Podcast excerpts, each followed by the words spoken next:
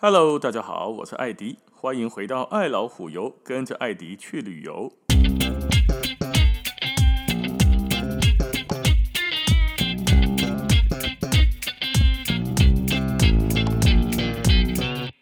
我们承接上一集，在老城广场面对天文钟，往左手边顺着路，很漂亮的老城之间的这种蜿蜒的小路，往西边走。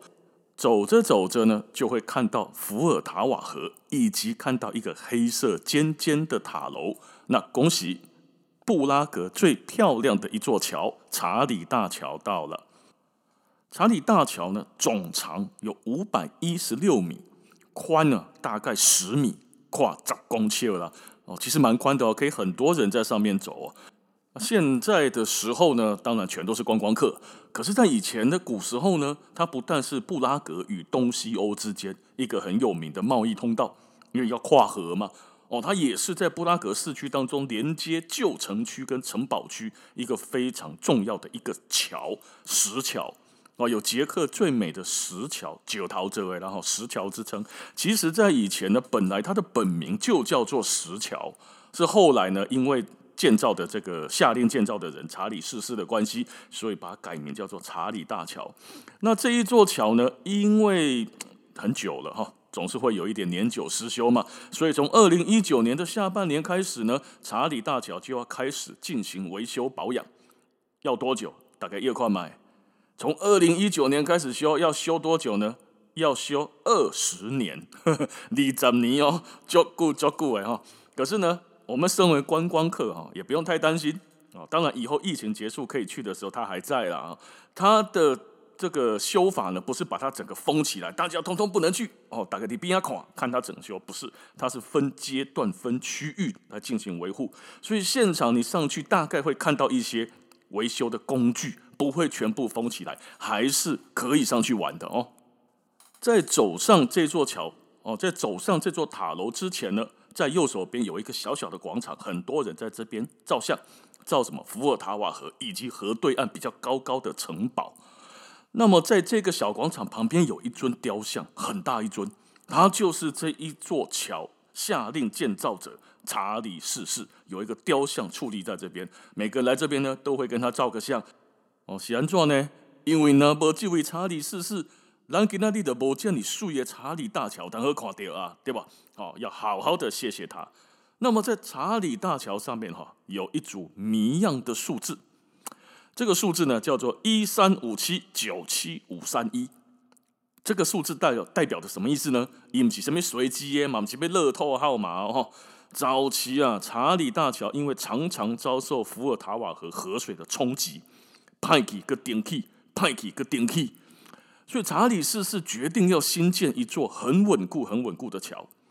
所以呢，请人去探听看看哈，探听下看卖有什么方法可以让这个桥不会再垮掉，不会那么容易坏掉啊？有没有这个秘诀？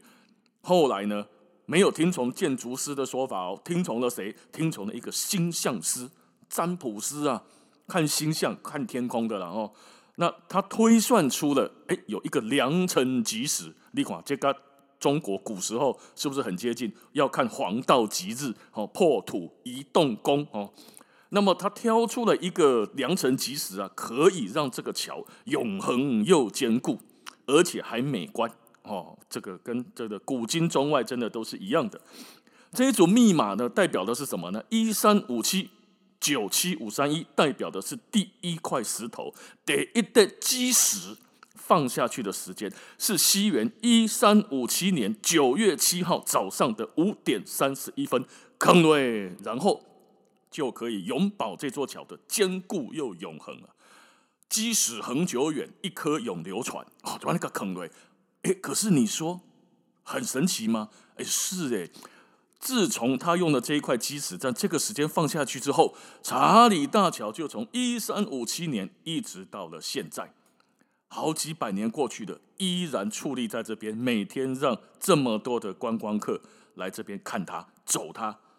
每年呢、让布拉格这个地方赚进了至少一千万以上人次的观光客、最有名的就这个查理大桥，所以你说它是迷信吗？马就拍供哎哈。但是这一组谜样的数字一三五七九七五三一，让我们可以在现在继续看到查理大桥。那么查理大桥哈，本身啊，白天来的时候，全部都观光客，people mountain people sea 啊，人山人海哦。可是呢，晚上的时候，诶，比较宁静哦。而且晚上哈，旁边的灯打下来，别有一番味道。假设像我们上一集说的，丽娜是大底的老城区诶边啊附近，晚上结伴啊，记得要结伴来这边看看夜景。强调要结伴哦，因为布拉格虽然作祟，查那嘛作贼。小偷扒手非常多。白天的时候，你走在桥上面，可以看到很多的摊贩呐、街头艺人、画家，有没有画家就帮你画画，或者是画这个风景，呢卖给你的哦。还有什么贩售纪念品的很多小商人呐、小贩这一些人潮哦，加上观光客很多，每个人拿着手机相机一直拍，什么东西也就跟着多。小偷啊，小偷非常非常的多，在布拉格，尤其是在布这个查理大桥上面。免钱啊！老城广场跟查理大桥不收门票的啊，来证明家更免开新本，对吧？所以这个地方要特别特别的小心。那么在桥上哦，你一上到桥之后，一定会看到一个景象，就是这个桥上面哈，首先呢，你从我们从这个老城区这边上桥的话，会看到左边有十五尊，右边有十五尊的雕像。总共三十尊雕像矗立在查理大桥的左右两侧。每一个团体旅游或者是个人去的人呢，都会围在，呃，从老城这边过看过去的话，哈，在右手边的第八尊，右边，好，从我们这边上去，右边第八尊雕像，满满的人都围在那边，这个给他拍一下，那个给他摸一下，所有的人都不管其他二十九尊，只管这一尊。所以这一尊我们要特别来提一下，时间要再往回拉，而且我们要来说一说这一尊的故事。这一尊雕像呢，叫做圣约翰内波穆克 （Saint Johann Nepomuk）。事事实上，哈，约翰这个字，我们不是现在讲英文叫做 John 吗？干嘛 John？John 很奇怪，对不对？John，John 为什么翻译成约翰呢？八竿子打不到一起啊！你像那个 Elton John，诶，他就翻译成艾尔顿强，诶，比较接近，对不对？可是这个约翰 John 这个字放在名字的后面的时候，我们会翻译成强。可是放在前面呢，不会叫做强什么，会叫做约翰。那约翰呢？这个这个汉字啊，中文的发音跟英文的 John 没什么关联。那是因为原来在翻译这个字的时候，John 不念 John，John 念作 Johann，类似这样的发音的哈，不是非常的标准。Johann，Johann 是不是就跟约翰很接近？就像耶稣一样啊，英文念 Jesus，Jesus 跟跟我们现在翻译的耶稣没什么关系，但是原来的 J E S U S，它的发音发音叫做啥？耶稣，诶，耶稣跟耶稣是不是就很接近？哦。其他的像什么凯撒也是这样，Caesar 跟凯撒原来的发音跟现在英文的念法不是很一样，所以这个叫做圣约翰内波穆克，他不是念作 Saint John，他是 Saint Johann。哦，那他这个人是怎么了呢？为什么大家都围在这里呢？时间让我们先拉回到西元一三九三年，这个时候的内波穆克，他担任布拉格总主教的副手。就是副主教了哦。那么在西元一三九三年的三月二十号的这一天，他被当时波西米亚国王瓦茨拉夫四世从查理大桥的这个现在雕像处的旁边一点点的地方，给但雷福尔塔瓦河来的淹死，被丢下去。堂堂一个副主教被国王下令从桥上丢到河里淹死，为什么？喜安在安内呢？因为那时候哈，传说的版本最多的一种，我们现在讲应该是最可靠的一种传说，就是那个时候瓦茨拉夫四世国王呢，他的皇后，他总是哈到了告解室里面祷告室里面跟谁做告解呢？哦，神父，我有罪哦，我我昨天干嘛了？哦，他跟谁做这个告解呢？就是跟这个内波穆克，所以他是皇后的御用告解师啊。那么。国王为什么要丢他下河呢？因为他发现国王猜测，感觉很像是皇后有了小王，他应该有了其他的男朋友。那么他就问这个内波木克：“阮某有招来跟你讲，伊甲迄个小王安怎不？”这个时候，神父啊，内波木克基于一种宗教上保护当事人的心理，他拒绝跟国王说 “yes or no”。他不是说小王是谁哦，他连小王有没有这号人物他都不肯讲。国王的北宋啊，又问他，还是不讲，再问他，还是不讲，到最后非常非常的不开心。那这样，国王呢气炸了之后就说：“好，既然你这个舌头跟你的这张嘴，你都不肯说话来告诉我，让我知道我想知道的内容，那你这个舌头也没有用了。”下令将士兵啊，叫士兵来把他干嘛？嘴巴捏住，舌头勾出来，割掉。既然你不说话，那么舌头对你来说就没有意义了。割掉它，堂堂一个副主教，他把他舌头割了，然后呢，越想越不爽，直接带到河上面，大怒好戏就把他给淹死了。哦，你看看上一集我们所讲的一个很有名的杨胡斯，也是跟宗教相关的，到最后被烧死。那这一个呢，副主教内波木克被淹死，啊，一个死于火刑，一个死于水刑了。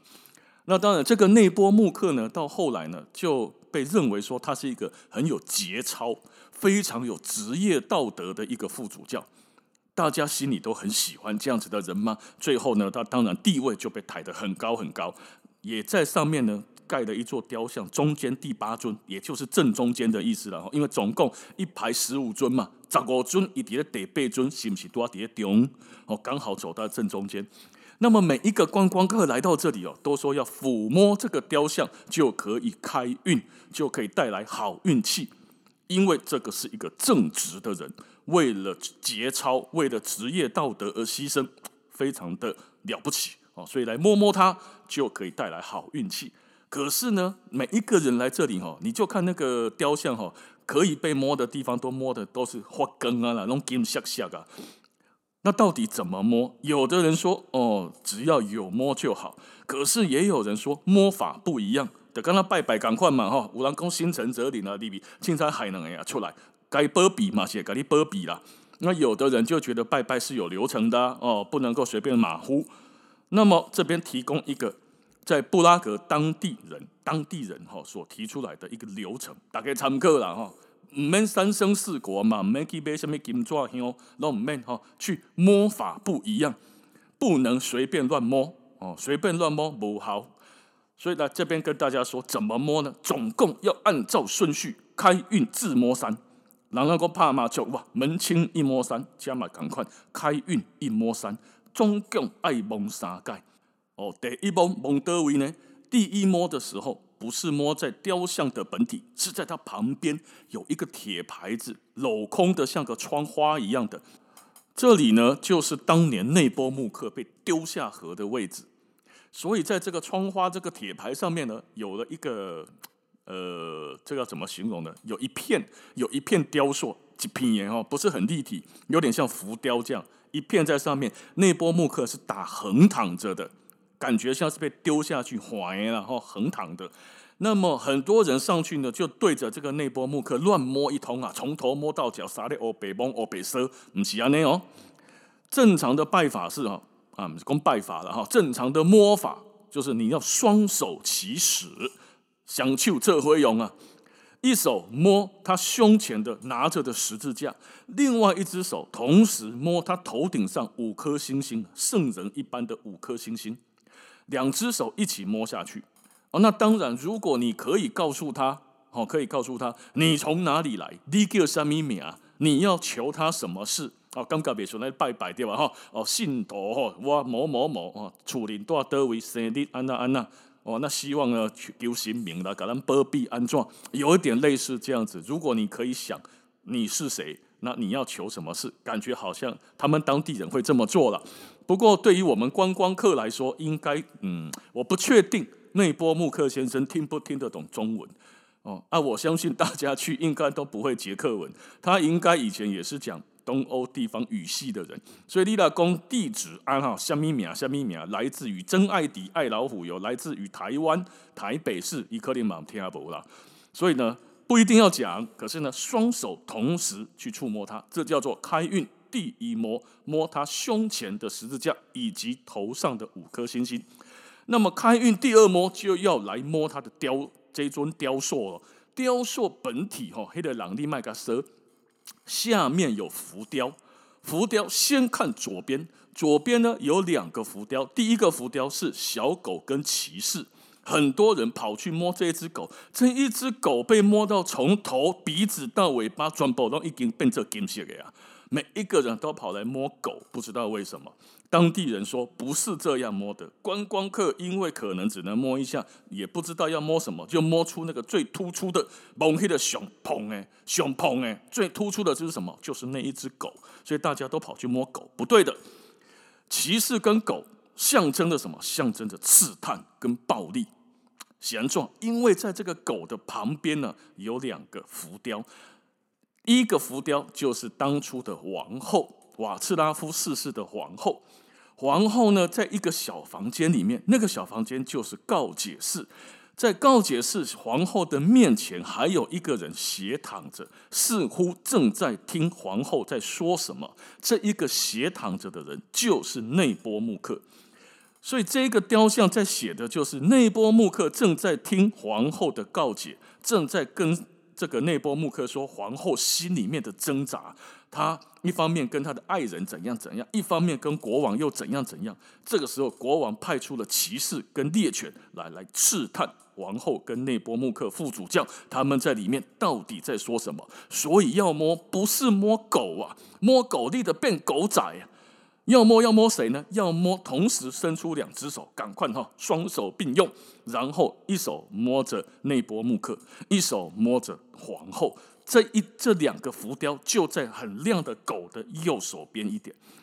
这两尊上面没有什么亮晶晶的符号，也就是说，做少人去搞蒙的了，大家都蒙蒙高啊，每个人都变狗仔，都喜欢听八卦，都去刺探别人，我想要了解别人内心中的秘密。好，所以摸错了。以后大家记得，第二摸不要摸那一只狗，不要当猎犬，要摸它旁边的那波木克以及当时的皇后。好，这是第二摸，好运开运。第三摸，第三摸摸什么呢？在雕像的右边啊，刚刚是左边的浮雕，现在是右边的浮雕。右边的浮雕一个款哦，它是一个桥的造型，后面还有城堡，天上还有乌云，然后桥上面呢，正好有一排的士兵，把一个小人倒吊着要丢进河里的一个场景。下面还有着三个人，一个是皇后，还有一个小天使。很多人都跑去摸这个皇后的背，嗯，丢，要摸那一个被倒吊着的那一个小人图案。这个小人图案有点像以前那个 MSN 啊。迄个闺蜜 online 告天光，一竿到暗，噔噔噔，哇，噔噔噔，这些 MSN 格雷胖啊，有点像那个 MSN 的那个小人，只是是倒过来的。爱蒙爱蒙那一尊小人，不要再去摸皇后了哦。头拄啊叫你摸皇后，大家拢去摸狗啊。今嘛应该爱蒙迄个小人物的迄个小尊，细细的时阵，大家拢在摸皇后。哦，虽然皇后很明显就在正中间，马是熊大猪呢，但是要摸的是第三个，要摸的是那一尊小人，所以这就是开运第三摸，只有第三摸是一只手可以的，其他的拢爱两只手哦。好，复习一下，第一摸先摸铁牌子上横着的那个浮雕，双手同时，一手摸十字架，一手摸五颗星星。第二摸不要摸那只狗。摸浮雕的内波木克主教以及皇后的边的这个浮雕，第三摸就要摸右边这个浮雕里面那一尊小人，而不是摸皇后了。好，所以开运三摸可以干嘛？我满栽。好啊，大家都招来加崩。摸完之后呢，大家可能都会觉得运气会比较好啦，在这个旅游的期间可能会比较顺畅啦，没了好，没去的好材料给人建议哦。那会不会能够再重来布拉格？这个拍供啊，哈，摸摸看，有摸总是好的嘛。只不过到疫情结束之后，他会不会不让人家摸了，就很难说了哈。因为崩掉的话，打开笼招一崩，每天被几千个人这样摸过，在以前不觉得什么啊，可是现在疫情之后，洗手啦，跟手的触摸可能是一个传染源嘛，所以以后会不会开放给人家摸？旺哉哦，那是如果有开放，可以参考三种摸法哦。那当然，这个浮雕哈。现在我们看到被摸成这样子，其实呢，它不是正品，不是假的啦，不是真的啦，它是复制品。哦，安那是真的好坑底下你要看，从查理大桥从一三多年开始到现在好几百年了，每年又是风又是水，又有水灾又有旱灾的这些哦洪水的侵袭，这些东西早就会坏掉了。为了不让这些真迹损毁啊，就跟那个意大利的大卫像啊什么这些有名的一样啊，安那搬进去收藏，卖好派去，哇靠，坑上坑仿制品。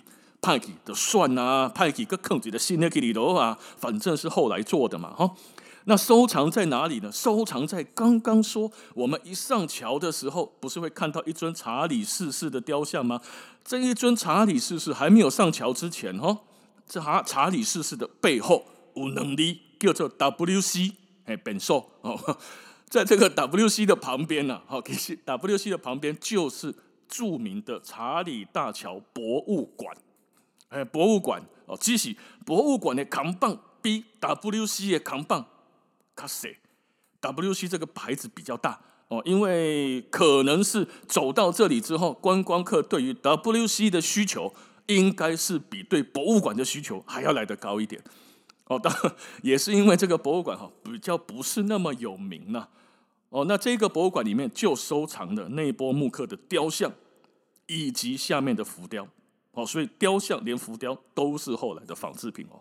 哦，那查理大桥的这个博物馆下面呢，它除了看博物馆之外啊，博物馆，我个人觉得是一个假设你想要了解查理大桥的一切，你可以去看它哦。从它的选材这个材质啦，到设计师怎么设计的，它如何抵挡洪水啊，或者是冰块的袭击，它为什么可以历时这么久？哈，它是怎么建造？十六个桥墩是如何？跟力学原理相关，里面都有介绍。只不过哦，我们一般看可能会比较闷一点，所以很少人去看。不过这一个博物馆下面哦，有一个观光船，诶，这个还蛮有意思的，因为呢它是木头做的，很多的布拉格这个伏尔塔瓦河游河上面的船哦，然后就嘛电动船嘛，嘣嘣嘣嘣嘣嘣嘣，MS 马达船 （Motor Ship）。那这个马达船一般都是呃玻璃纤维啦，哈，或者是金属材质的。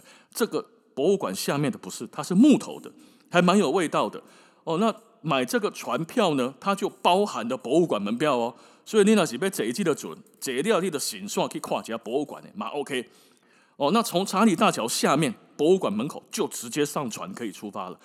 它会经过，就是查理大桥桥的桥墩下面，给你靠吉林轨，再往上到军团桥，再绕回来，整个时间呢，大约是四十五分钟。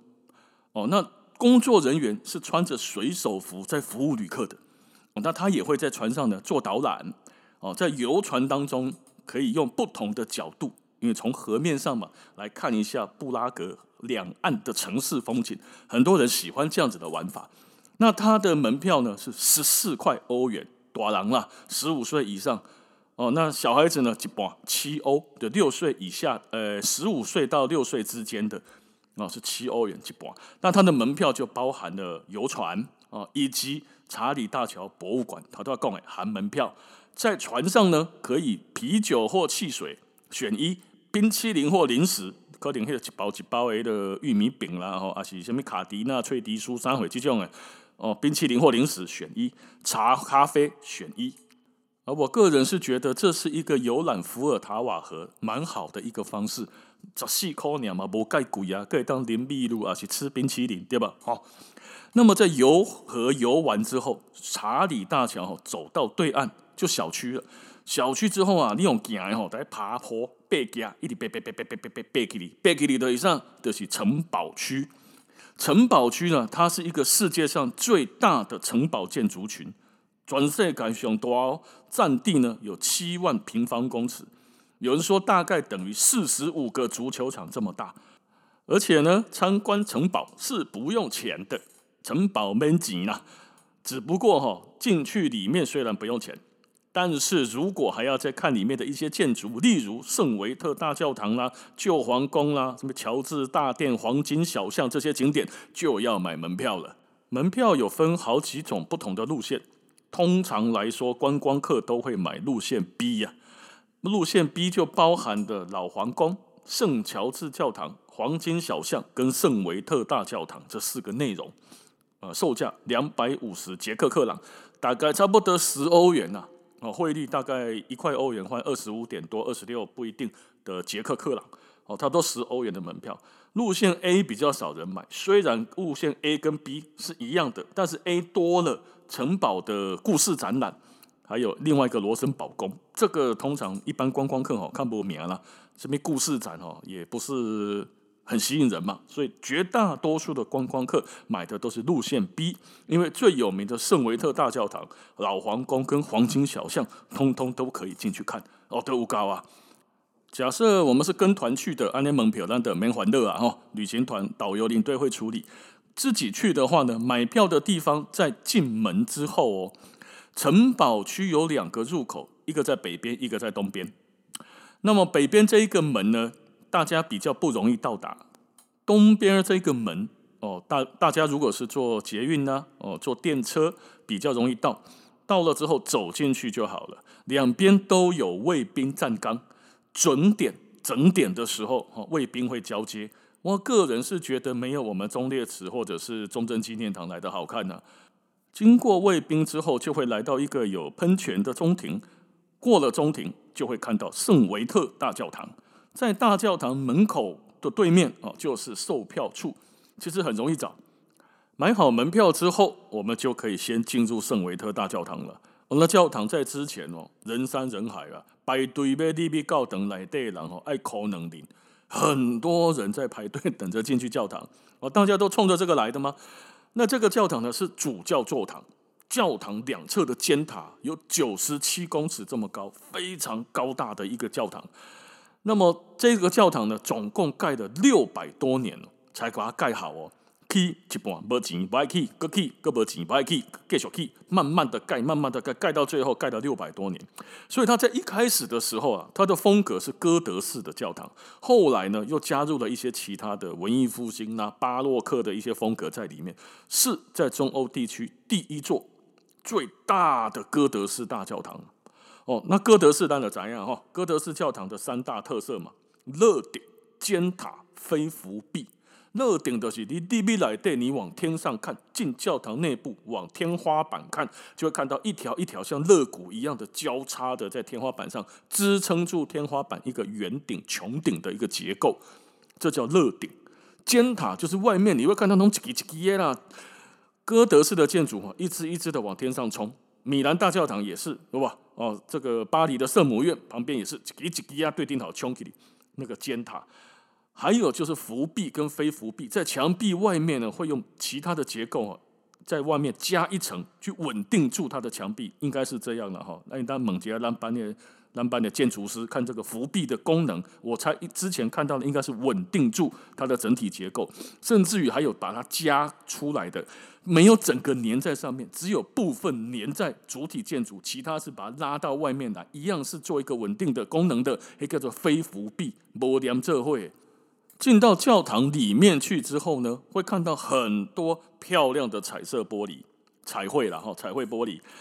其中一个最有名的，应该就是一九三零年木下他彩绘的这个叫木下之窗。它里面哦，除了色泽非常饱满鲜艳之外呢，它用了很大量的圆跟螺旋来构图。图里面描述的是罗马帝国的兄弟两个呢，对斯拉夫民族传教的故事。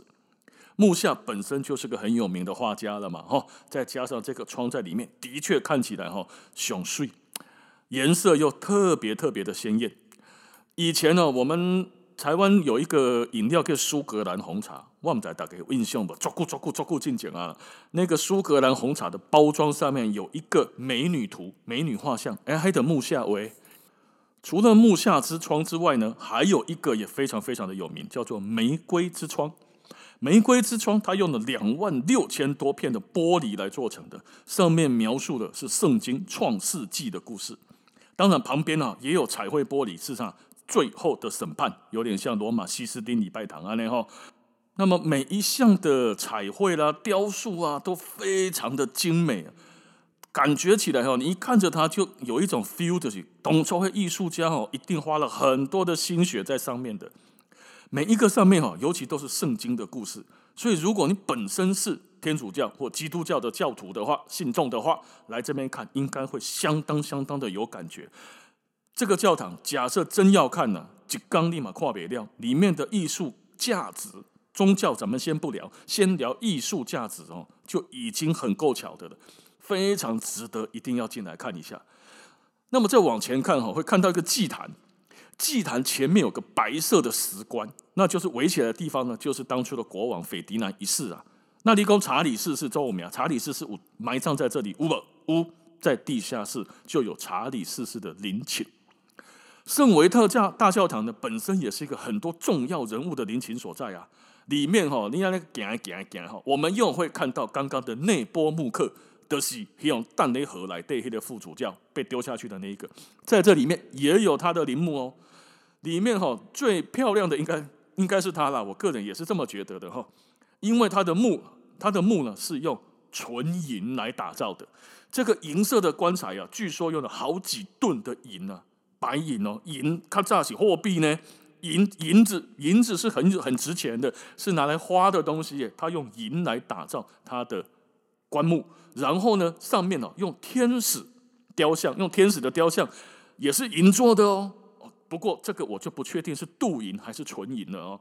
但是外面看起来也是银闪闪的，用这个天使的雕像呢，把深红的帘幕拉起来盖着它，代表着哈，用这个帘幕天使把丢进河里的。内波木克从河里面打捞上来，那木上面呢，还有一个天使是拿着盾牌的，盾牌上面的一个图样，据说就是当年内波木克被割下来的舌头。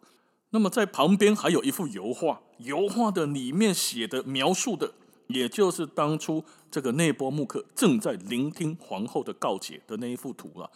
哦，所以这个一直被强调，内波穆克是一个很有职业道德的神父，哦，这个主教。教堂里面还有一个很珍贵的地方，叫做瓦茨拉夫礼拜堂。里面呢有一个柜子，上的七道锁，五切的色色叠的钉头哈，七个捷克的权贵高官各自保管一把钥匙。里面保存的是什么呢？保存的是波西米亚的皇冠，价值连城啊！爱切的人这回来亏就来亏几喽哦，每八年公开展示一次，被你靠去盖啊，所以一般来说看不到。但也没关系，因为在这里面哈，我们的门票有老皇宫，老皇宫里面有复制品展览给你看。我你看，现这上面有。那么在刚刚讲的祭坛，祭坛的上面哦，有三副彩绘玻璃。这个彩绘玻璃中间很明显，耶稣左边圣母玛利亚，右边哦，因为三幅嘛，正中左边跟右边嘛哈，右边的这一个来对丁塔黑下面郎就是圣维特。这个教堂也叫圣维特大教堂。那圣维特到底是谁？我们有知道圣马可、圣约翰、圣彼得的圣维特，这类人难看不信。圣维特这个名字来自于基督教传说当中啊，十四圣助手之一的圣人维特，他就是一个在公元四世纪。就是公元第四世纪的时候，在西西里岛那个地方来的基督徒，后来呢，因为也是被皇帝迫害了哈，就英勇就义了。那他的这个事迹在意大利跟德国是有广为传播的哦，还有专门为其修建的修道院，还有纪念舞蹈，有一种舞是专门纪念圣人维特的。在公元九世纪开始，布拉格这个地方就很多人崇拜他了，很多人尊尊他为圣人的。所以在德国的国王亨利一世哦，有一年哦，应该是公元九百多年的时候，突然拿了一个完好的手鼓，一只右手来到来到这边呢，送给了波西米亚的公爵德西布拉格的统治者瓦茨拉夫一世，送给他是公上，这得是圣人维特的一只右手，从今以后，后这个遗物就要成为布拉格君王世代相传、珍贵无比的宝物。你的尴尬有点像你现在拿着成吉思汗的右手到了蒙古去，哦，感觉哦，这个不家家代代相传，整个国家君王都要保留下来的感觉啊。至于这只手到底是不是真的维特的阿哉，但是有了一个经济经济上面或者是一种呃神圣意念上面的一个标杆。我家起起的高等叫做圣维特大教堂，是安怎？因为我有一个圣人维特的右手在这里。这有点像这个威尼斯的圣马可大教堂，迎回的圣马可这个圣人的骸骨哦，然后 Kitty 的高等后裔哦，哦，第二款这个从以前哈就会玩这种所谓的圣人崇拜、圣物崇拜的行销手法，吸引了大量的信徒跟观光客来啊。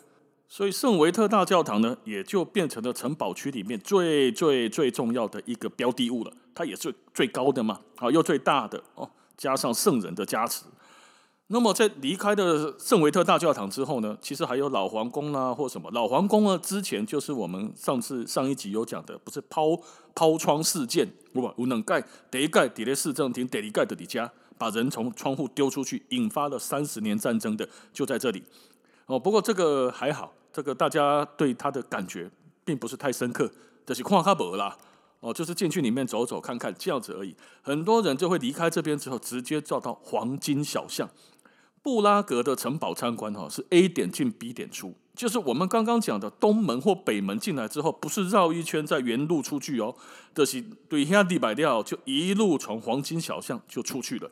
所以黄金小巷呢，是可以当做你的行程，布拉格城堡行程的最后，从这边离开小都赫，因为出去一路下坡走到外面去最舒服。那黄金小巷之所以叫黄金小巷呢，是因为在西元六世纪开始就有炼金术士进驻在这边，帮皇家炼金炼黄金呐。哦，那后来以前呢，变变成了侍卫跟仆人的居住处。在十九世纪的时候呢，直接变成贫民窟。来电哈，其实都是矮房子，马博山和孔矮啊。那有一个浅蓝色的二十二号小木屋，这个房子呢比较有名，因为以前捷克的一个作家卡夫卡底下段能尼成名之前，在这边住了两年。成排的矮房子里面呢，现在很多都是卖店呐、有些博物馆呐、啊，哦，那里面游客非常非常的多。这里有一点点商业化哦，但是。保留原来的样子还是有的哦，那刚好从这边就直接往黄金小巷后面走出去，就是城堡的另外一个南边的出口了。那出口出去之后呢，会看到一个圆圆的小的瞭望台，这个也是一个完美拍照打卡的圣地。